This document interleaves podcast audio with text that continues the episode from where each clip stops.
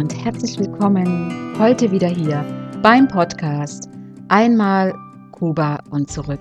Dein Podcast für mehr Lebensfreude und Zwischenmenschlichkeit.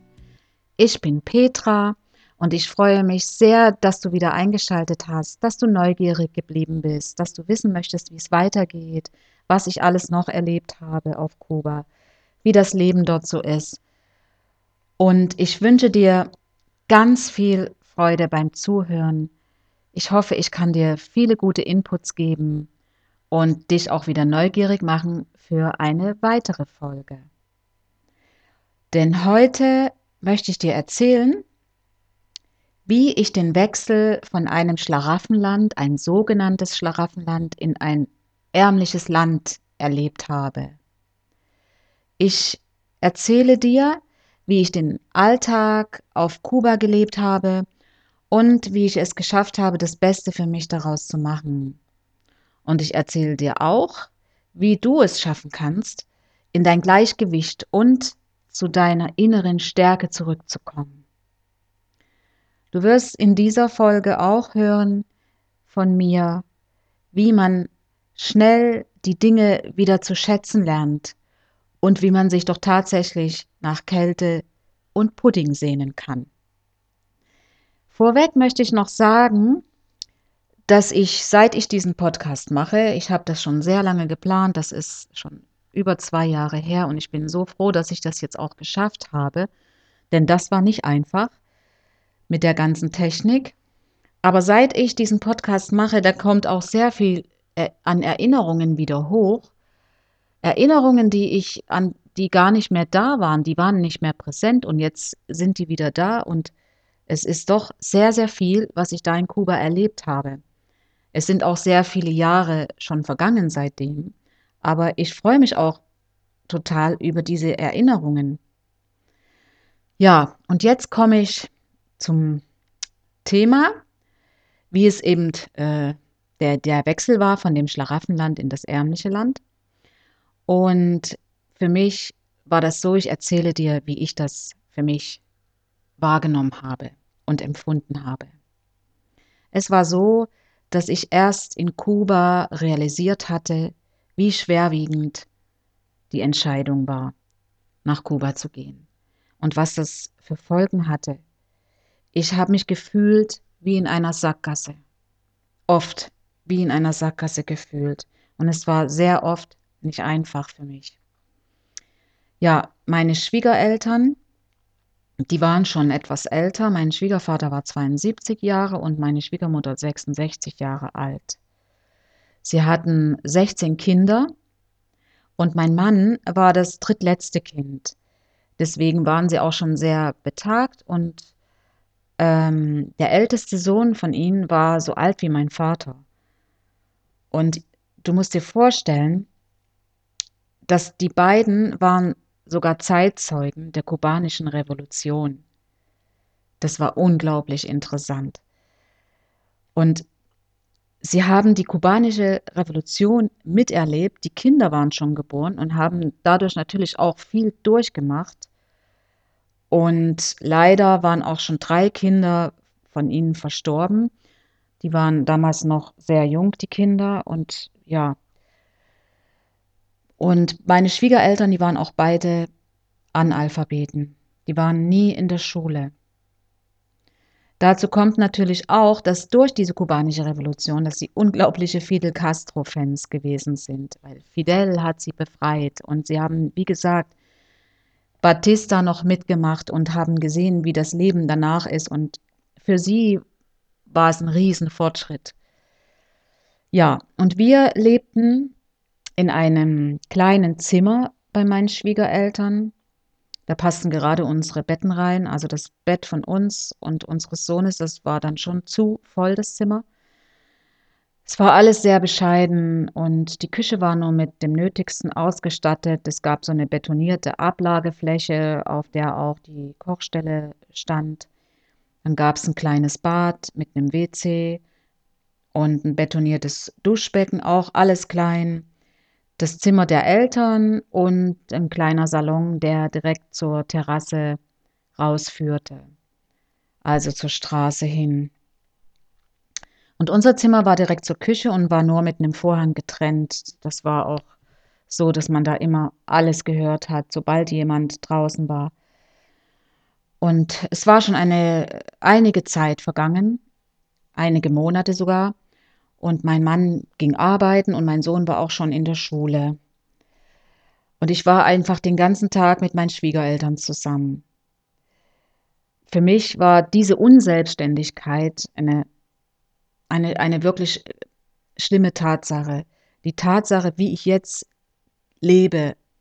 Denn in Deutschland hatte ich meine eigene Wohnung, meinen eigenen Haushalt.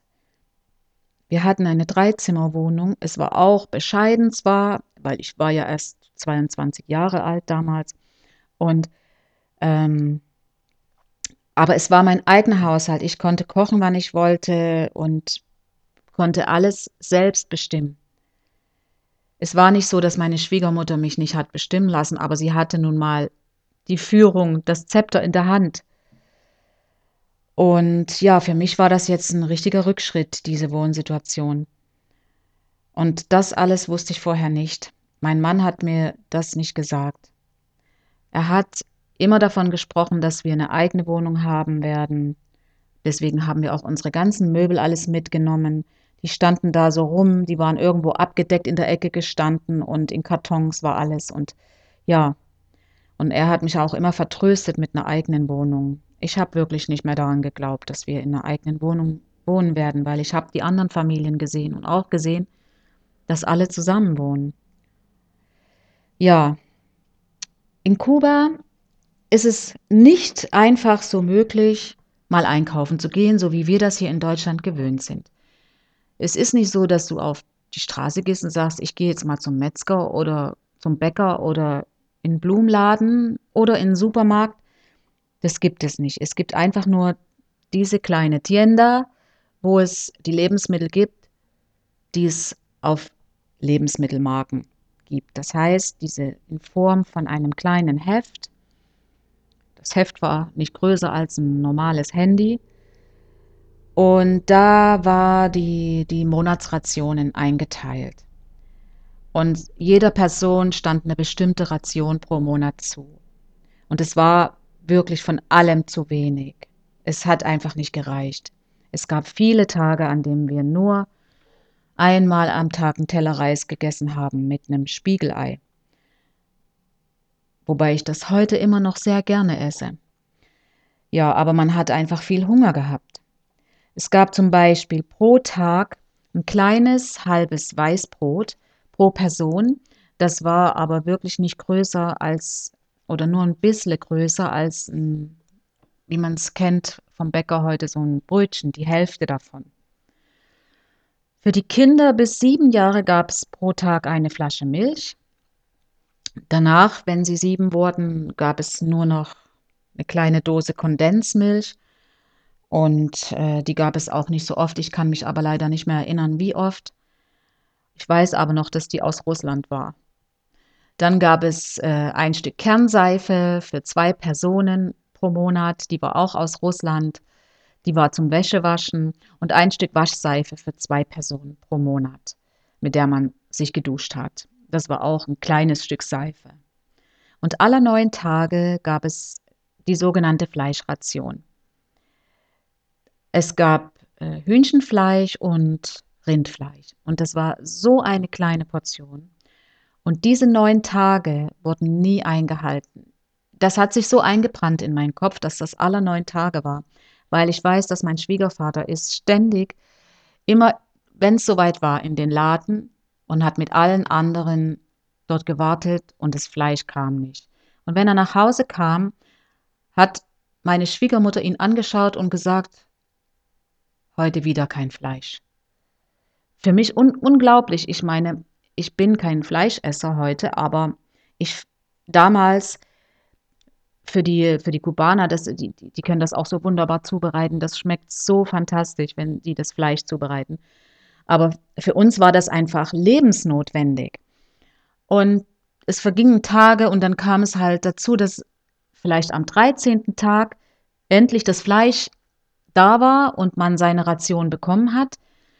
Aber Dann ab dem 13. Tag zählten wieder die neun Tage, obwohl die neun Tage ja schon näher gerückt waren. Und, und somit wurden uns indirekt auch Rationen gestrichen. Aber es ist, wie es ist. Kuba ist halt ein armes Land. Ja, und dann gab es noch äh, die Reisration pro Monat, Kaffee pro Monat. Kaffee war so wenig in einem Land, wo Kaffee angebaut wird. Aber Kuba hat halt alles exportiert. Alles, was ging, wurde exportiert. Ob das Bananen waren, ob das Orangen waren, ob das Kaffee war. Ja, die brauchten ja auch die Devisen. Genau, und Zigaretten gab es auch pro Person pro Monat. Ich glaube, das waren zwei Schachteln. Und wer Raucher ist, der weiß vielleicht, also die Raucher kommen mit zwei Schachteln nicht aus pro Monat. Und so kam es einfach dazu, dass die, die nicht geraucht haben, haben sich die Zigaretten auch ihre Ration geholt und haben die dann mit den Rauchern getauscht gegen, ja, vielleicht etwas Essbares oder Obst oder je nachdem. Und ich denke auch, dass wir deshalb bei den Schwiegereltern immer noch gewohnt haben, weil dadurch die Monatsration höher war. Wir waren ja zu sechst.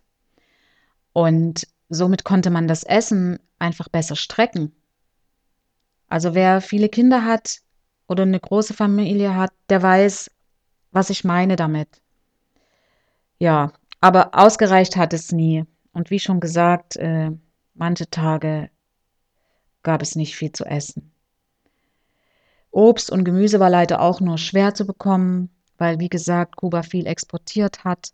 Eben einfach nur das, was man in seinem eigenen Garten hatte. Wir hatten Bananen im Garten und ähm, haben die auch getauscht mit anderen Kubanern, die vielleicht andere Früchte im Garten hatten oder Zwiebel, je nachdem, was halt so jeder hatte. Und so war in Kuba ein ständiges Tauschgeschäft. Das war immer irgendwas wurde getauscht. Macht es auch wirklich sehr interessant, wie man doch in, in, äh, in so schwierigen Lebenssituationen doch irgendwie überlebt und damit auch zufrieden ist. Und manche haben sogar Käse selber gemacht. Ich weiß nicht mehr, ob die Kühe hatten und es deshalb machen konnten. Auf jeden Fall haben die dann so, eine, so einen schönen Käse, das habe ich sehr gemocht.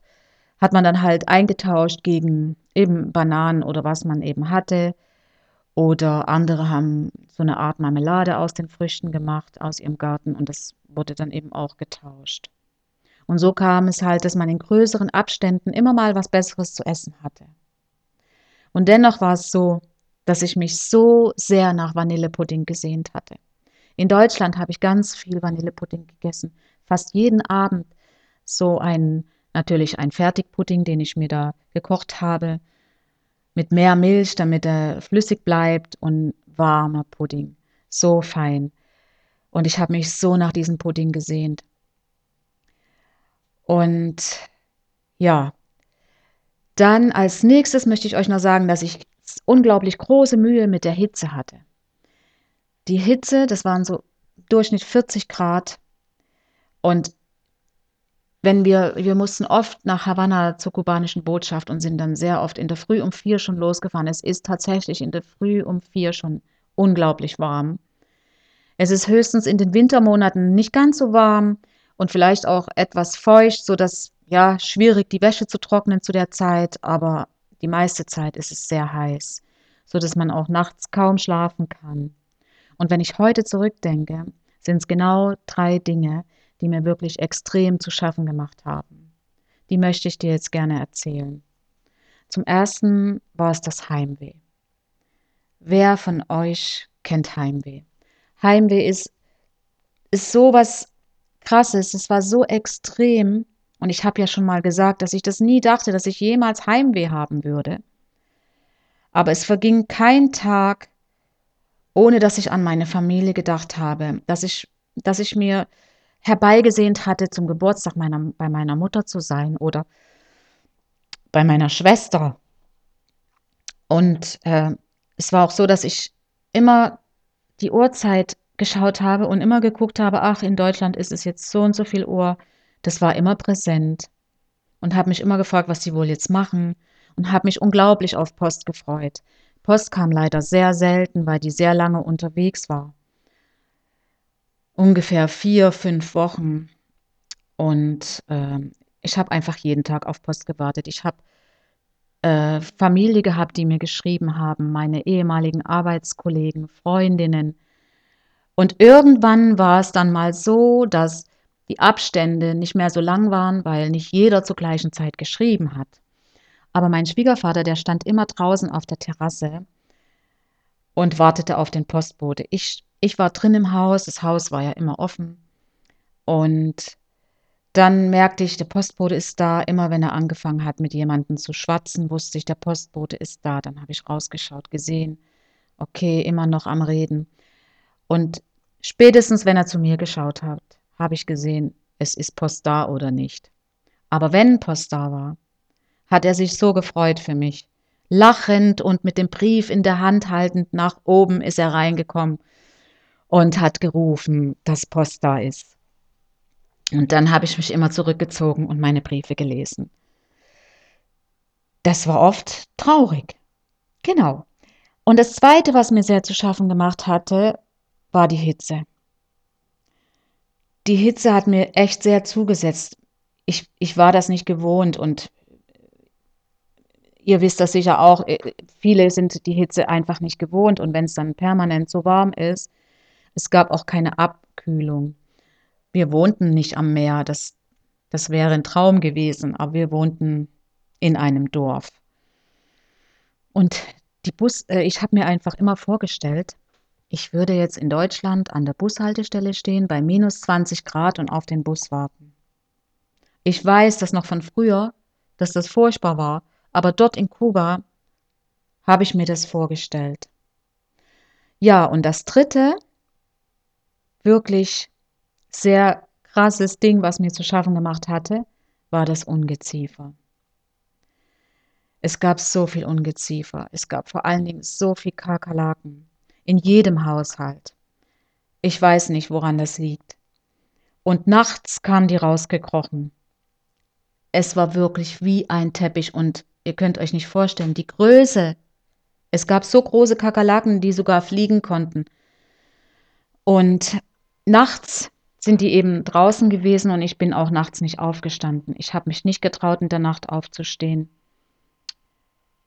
Weil entweder man macht das Licht an, aber wenn man keinen Strom hat, kann man auch kein Licht machen und dann tritt man einfach auf die Kakerlaken und das war ganz gruselig. Ja, und dann eben die kleinen Skorpione, und die Riesenspinnen. Ich habe in der Zeit wirklich zwei ganz große Riesenspinnen gesehen und direkt auch unmittelbar vor meinem Auge. Ja, und bei Regen, vor allen Dingen, wenn es geregnet hat, mal, dann kamen die Frösche ins Haus. Weil die Häuser waren ja recht offen und auch vom Dach, das war nicht bündig. Ja, was natürlich bei äh, überwiegender Wärme von Vorteil ist. Ja, und dann war es auch so, dass wir eben so gut wie nie Strom hatten. Wir hatten kaum Wasser. Das Wasser wurde ab und zu mal angestellt von der Stadt oder beziehungsweise die Dorfgemeinde. Und dann konnten wir uns die Tanks füllen, haben dann auch immer die Regentonnen, entweder war Regenwasser drin oder, oder Wasser reingelassen, wenn die Stadt das Wasser angestellt hat, um dann wieder die, Vorrate zu, die Vorräte zu haben für die Zeit, wenn kein Wasser da ist. Das Wasser haben wir gebraucht zum Kochen, zum Trinken, zum Wäschewaschen. Und deshalb war ich auch sehr, sehr krank, als ich nach Kuba kam, die ersten sechs Wochen, was ja mich fast getötet hätte. Aber mein Körper hatte sich dann daran gewöhnt an dieses Wasser, was nicht so die, die Qualität hat, wie wir es hier in Deutschland kennen. Ja, und mit dem Strom, das war auch wirklich eine sehr mühevolle Angelegenheit. Es gab immer einmal am Tag Strom. Wir hatten sogar einen Kühlschrank und es hat einfach auch gereicht, um dass der Kühlschrank sich nicht komplett abtaut, sondern einfach immer irgendwie das bisschen Essen gekühlt hat, was wir hatten. Genau, und das Wasser, das wie gesagt, das äh, auch zum Wäschewaschen. Und das habe ich dann im Garten an der Feuerstelle. Wir hatten hinter dem Haus der Garten und da stand ein ganz kleiner Schuppen. Der war ziemlich voll gemüllt. Ich weiß auch nicht genau mehr, was da drin war. Und ähm, genau, und da habe ich im, im Garten mein, mein Wasser, die Feuerstelle angemacht. Das waren so Ziegelsteine und ringsrum und dann den Trog draufgestellt, so ein kleiner, vielleicht 10 Liter Trog und habe dann die Kernseife da rein geraspelt, wie Parmesan, damit die sich auflöst und es gab dann so eine richtige Seifenlauge, mit der man viel mehr Wäsche waschen konnte, als wenn man die Kernseife nur stückchenweise äh, mit, mit der Wäsche verbunden hätte, um sie zu reinigen. Ja, das, das haben mir die Kubanerinnen beigebracht. Und in dieser Hinsicht war das wirklich ein beschwerliches Leben für mich. Der krasse Unterschied von Deutschland zu Kuba. Darum habe ich es jetzt so genannt, vom Schlaraffenland in ein eher ärmliches Land. Und das war oft von Traurigkeit überschattet. Davon, dass ich nicht einfach gehen kann. Das Land nicht ohne mein Kind verlassen kann. Das war diese Sackgasse. Wenn man das immer vor Augen hat und weiß, ich kann jetzt nicht einfach gehen, das ist sehr schmerzhaft und hat mir auch oft Angst gemacht. Denn mein Mann hat es sehr gegen mich ausgenutzt und für sich genutzt. Ja, es, das kam dann auch dazu, dass ich wirklich nicht mehr wusste, warum ich den Mann geheiratet habe. Es war, als hätte ich meine Selbstbestimmung abgegeben. Unser gemeinsamer Weg, der war kein gemeinsamer Weg mehr. Es hat sich auch nicht mehr so angefühlt. Die Basis war einfach weg. Es war wie ein Gegeneinander. Oder ja, jeder guckt für sich, ich in meinem Kokon, er in seinem. Andere Interessen, es gab keine gemeinsamen Gewohnheiten mehr. Und der Übergang in eine feste und tiefe, liebevolle Partnerschaft konnte nicht stattfinden. Ja, das war für mich eine Liebe, die in Verzweiflung wurzelte. Wirklich eine Liebe, die tief in einer Verzweiflung ihre Wurzeln hatte. Und diese Verzweiflung, die mich zu dieser Entscheidung geführt hat, ohne Fundament, aus emotionaler Abhängigkeit. Und dennoch, ich musste mich arrangieren. Ich musste mich für mein eigenes Wohlbefinden arrangieren, um zur Erfüllung meiner Grundbedürfnisse zu kommen und um nicht mich emotional selbst zu verlieren und dem Ganzen einfach nur ausgesetzt zu sein.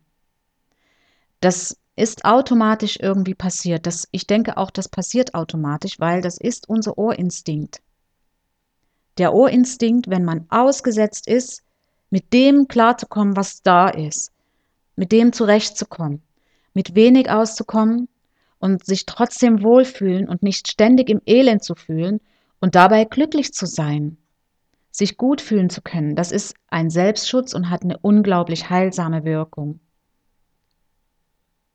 Der Überlebensmodus stellt sich dann ein. Und vielleicht habt ihr das auch schon mal erlebt in schwierigen Lebenssituationen, wo man sich an so kleinen Dingen doch freut. Und ich habe die Dinge gefunden, an denen ich mich freuen konnte. Es braucht wirklich nur kleine Dinge. Und ich brauchte auch diese, diese kleinen Dinge. Wie zum Beispiel die kleine Tasse Kaffee am Morgen. Ein wunderschöner Moment, um den Tag zu beginnen. Und ich freute mich auch immer, wenn Besuch gekommen ist. Das war immer sehr unterhaltsam. Das war so herzlich und es wurde so viel gelacht. Die Familie, die stand vollständig hinter mir. Das waren alles Menschen, denen ich in diesen ganzen Situationen vertrauen konnten, konnte. Die haben auch wirklich meinem Mann gut zugeredet, selbst als ich das Gefühl hatte, ich, ich kann nicht gehen, dass sie ihm da ins Gewissen geredet haben und ihm auch gesagt haben, dass es eigentlich unverantwortlich war, mich so unwissend in diese Lebenssituation hineinzuholen.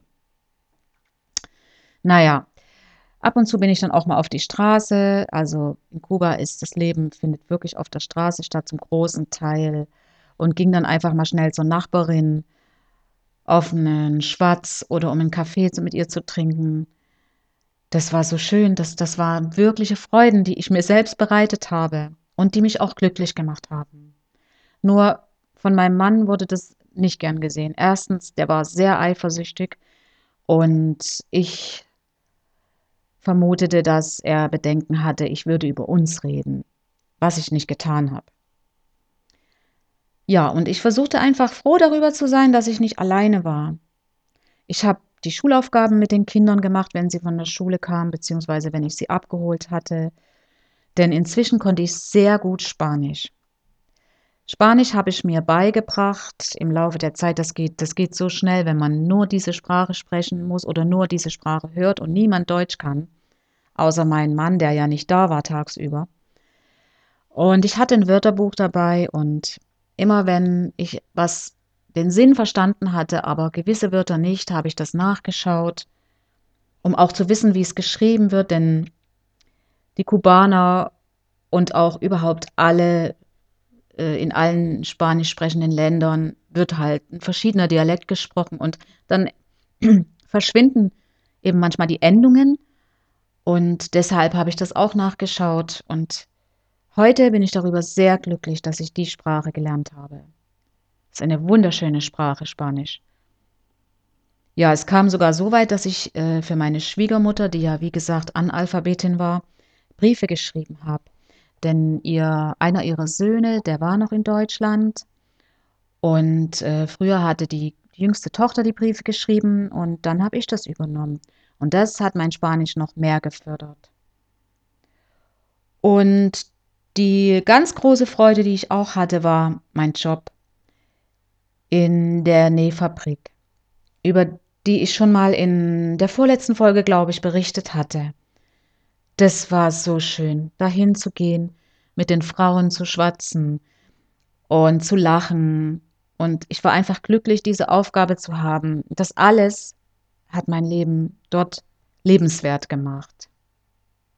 Auch wenn ich den Tag meiner Rückkehr herbeigesehnt hatte und ohne zu wissen, wann das sein wird, ich konnte trotzdem glücklich sein. Und hauptsächlich habe ich das der Familie zu verdanken, wenn nicht sogar überhaupt nur äh, ausschließlich der Familie. Mein Schwiegervater hat mich aufgebaut und immer getröstet. Meine Schwägerin wohnte nebenan. Die hat zwar tagsüber gearbeitet, aber wenn sie von der Arbeit kam, ging ich oft zu ihr wir haben viel geredet und sie war vor allen Dingen sehr einfühlsam. Und sie wusste auch immer, in welcher Stimmung ich war. Und hat das immer gespürt und konnte mich da auch wieder rausholen.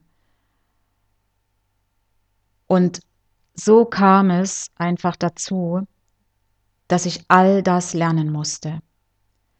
Dass ich lernen musste, mit wenig auszukommen. Dass ich lernen musste zu vertrauen mir selbst zu vertrauen. Ich habe gelernt, große Freude zu entwickeln, was automatisch einfach passiert ist. Große Freude für die kleinen Dinge, die mir den Alltag erleichtert haben, die mir den Alltag auf Kuba erleichtert haben, die mich aufrecht hielten und mich immer wieder ins Gleichgewicht brachten zurück in meine Stärke, in meine innere Kraft und somit auch meinen inneren Frieden gefunden hatte. Und das möchte ich dir hier mit an die Hand geben. Dieses Tool möchte ich dir mit an die Hand geben. In schwierigen Lebenssituationen bei dir selbst zu bleiben, dir selbst Freude zu machen, um in deinem Wohlbefinden zu sein, dir selbst zu vertrauen damit du dich auch an kleinen Dingen freuen kannst und glücklich bist. Und ich muss trotzdem noch mal sagen, ich finde, ich habe es letzte Folge schon mal gesagt, dass jeder mal im Ausland gelebt haben sollte. Ein Land mit viel weniger Luxus als in Deutschland. Vielleicht ist es auch gut, wenn man da zu jung ist, um einfach auch zu wissen und zu lernen, die Dinge zu schätzen. Und das holt uns wieder auf den Boden der Tatsachen zurück. Und das war jetzt auch das Schlusswort in dieser Folge. Ich hoffe wirklich sehr, sehr, sehr, dass dir diese Folge gefallen hat, dass du, dass ich dich wieder neugierig machen konnte, dass du auch dabei bleibst und beim nächsten Mal wieder reinhörst. Und ich würde mich sehr freuen, wenn du diese Folge teilst, wenn du sie weiterleitest an deine Familie, deine Freunde oder deine Kollegen. Und vielleicht kennst du ja jemand, der sehr an Kuba interessiert ist und vielleicht viel darüber wissen möchte und auch wie das Leben dort ist. Ich würde mich jedenfalls sehr freuen, wenn du das diese Folge weiterleitest und auch vielleicht die anderen Folgen. Und vor allem, wenn du mir ein Feedback gibst, dann weiß ich, ist es richtig, was ich mache, um zu wissen, ob das richtig ist, was ich tue und dass es dir Freude macht. Und ich freue mich auch sehr, wenn du dabei bleibst und beim nächsten Mal wieder zuhörst. Hier beim Podcast Einmal Kuba und zurück. Dein Podcast für mehr Lebensfreude und Zwischenmenschlichkeit. Deine Peter.